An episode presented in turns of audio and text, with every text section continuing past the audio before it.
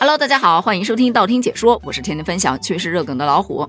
如果说你满心欢喜的在朋友圈发信息“我要结婚啦”，结果立马被劝分，你会是怎样的心情呢？今天咱们要聊的这一位李女士，她就是被搅黄了婚事之后，却还连声道谢，为什么呢？事件是这样的，李女士在离婚之后带着两个孩子，可能因为在上一段婚姻中受了不少的打击，所以她对于再婚这件事儿一向是十分谨慎的。结果很突然的一天，他发了一条朋友圈，表示自己的幸福马上就来了。他的白马王子、真命天子、特种兵哥哥忽然就降临到他的身边，像天使一样照亮了他和孩子们的生命。他觉得这一切就宛如私人定制一般，就是他向往的生活，他喜欢的感觉。于是，一见钟情的他们打算闪婚了。朋友圈里的朋友们看到了，当然是一片赞扬之声啦，各种道贺恭喜的。可有一位朋友却发出了担忧：什么？你要结婚了？原来啊，他就是曾经帮这位李女士办理过户籍业务的小马警官。不得不说，小马警官真的特别负责任。他找李女士聊了一会儿，这李女士呢，内心非常的喜悦，一再表示我们真的是很合拍，她非常的有责任感。但是当她透露到她和这个特种兵哥哥在网上认识才四天就谈婚论嫁，她立马出言制止。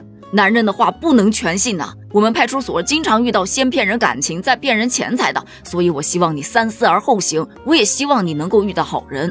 好巧不巧，小马警官跟他敲了警钟之后，这位李女士口中那个负责任的兵哥哥立马就给他发信息了，开始忽悠他参与什么投资理财，这一看就是诈骗呢。当断不断，必受其乱，所以李女士及时醒悟，保住了自己的人身财产安全。就有了咱们前头说的，虽然被搅黄了婚事，但是他依然表示感谢呀。对此，网友则说：“哎呀，这才是真正的恭喜你分手快乐！看见没有，适当的时候发个朋友圈是多么的重要。但前提是你的朋友圈里得有一个敏锐力非常强，而且他会去看朋友圈的民警。除了调侃的，其实也有质疑的。这人怎么这么好骗呢？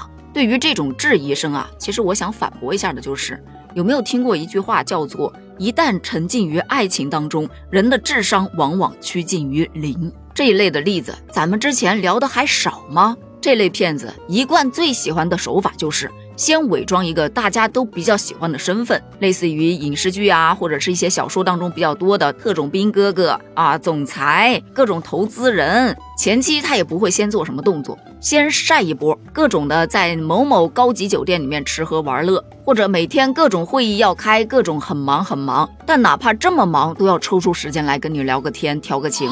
等你开始上套了之后，哎，那就是另外一番景象了。我现在这个项目啊，马上要挣大钱了，但是我的资金链断了。本来这盘子我是想一个人吞的，既然咱们俩这种关系了，那就把你也拉进来吧，咱们一起投资，这绝对是个大项目。巴拉巴拉巴拉，一旦你把钱投进去，对不起，这男朋友可能也就找不着了。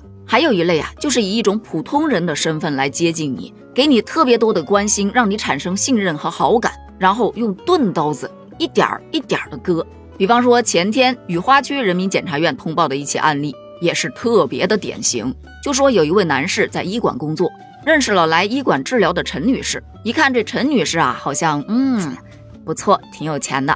他就以帮助治疗为由加了对方的联系方式，在自己明明有妻儿的情况下，谎称自己是离异单身人士，然后每天体贴的嘘寒问暖，一步步的接近陈女士，让她产生了信任和好感。在两人确定了情侣关系之后，他就提出要跟陈女士合伙开个店。在两人恋爱半个月之后，他就回到老家。说什么自己家的小孩食物中毒了，生病了，要打官司了，自己开车撞人了，自己生活很拮据等等的理由去向陈女士要钱。你瞅瞅这男士提出来的桩桩件件都是紧急大事儿啊！这已经被爱情冲昏头脑的陈女士不得倾力相帮啊！于是呢，她不断的从信用卡里面去套现来转给这个男士。当他已经实在是套无可套之后，也就是被榨干了最后一点点价值，这个男士觉得，嗯，是时候退场了。但是万万都想不到，就算是最后退场，他也不忘再炸一把。他冒充其他人的身份，编造自己已经死了的假象，让陈女士随礼。你说离谱不？就因为这种种的不合理，陈女士终于发现自己被骗了。两人恋爱短短几个月的时间，陈女士一共被骗了四十三万多元。事件的结局自然不用说了，天网恢恢，疏而不漏嘛。但是这个事也给大家带来了很多的反思，在恋爱的过程中，切莫被花言巧语冲昏了头脑，一定要仔细的甄别对方的真实意图。一旦提及要借钱，必须要三思；一旦发现是骗局，保留好相关的证据，比方说聊天记录啊、转账记录啊等等的，第一时间向公安机关报案。好了，本期节目就聊到这儿了。恋爱需谨慎，掏钱要三思。关于这个话题，你又有什么想说的呢？欢迎在评论区发表你的观点哦。咱们评论区见，拜拜。